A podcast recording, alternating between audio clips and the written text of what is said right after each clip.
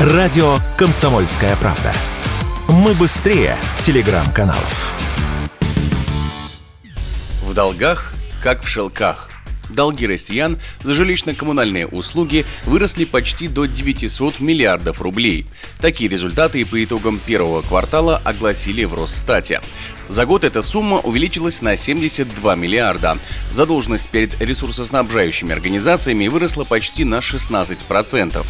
В прошлом году рост был менее ощутимый и составил немногим более 56,5 миллиардов. В числе основных причин называются общее снижение доходов граждан и их недисциплинированность в своевременной оплате задолженностей. Об этом Радио КП рассказал юрист некоммерческого партнерства ЖКХ «Контроль» Андрей Костянов сумма, она росла потихонечку, потихонечку, потихонечку. В 2020 году, когда у нас была эпидемия да, новой коронавирусной инфекции, правительство вводило ряд облегчающих мер для граждан. В частности, было постановление правительства, которое освобождало граждан от штрафов и пений в случае своевременной оплаты жилищных коммунальных услуг. С одной стороны, норма правильная, с другой стороны, это поспособствовало тому, что граждане стали не так дисциплинированно платить за жилищные коммунальные услуги. Ну и плюс экономическая ситуация многих граждан стала хуже. У нас все-таки какая-никакая, но есть инфляция. Дорожают продовольственные товары, да, что, конечно, тоже нельзя не отметить как фактор, который влияет на платежеспособность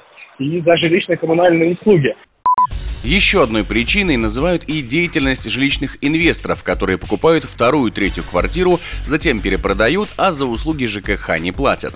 Однако некоторые уверены, что сумма в 900 миллиардов на самом деле несколько завышена, и почти половина ее составляет задолженность управляющих компаний перед ресурсниками, потому что долг на жителей начинает копиться с конца месяца, а с управляющей компанией уже с начала.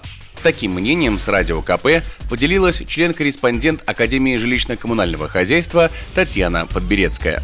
Во-первых, все-таки надо все грамотно и правильно считать. Необходимо помогать не всем подряд вот этими субсидиями, которые получают и поставляющие организации по своим заявкам, а помогать только малоимущим, семьям с большими детьми, тем, кто не может платить. Вообще нужна очень хорошая ревизия всем сегодня существующим моментам. Надо вообще на самом деле посмотреть, существуют ли эти долги и насколько они велики. Правильно ли эти долги? Я очень сомневаюсь. Я думаю, что это завышено процентов на 40.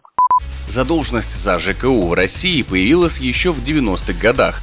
В то время тоже был серьезный перекос ответственности в сторону УК, которые перечисляли деньги ресурсникам. Однако, сколько бы долги ни копились, рано или поздно все их придется выплачивать.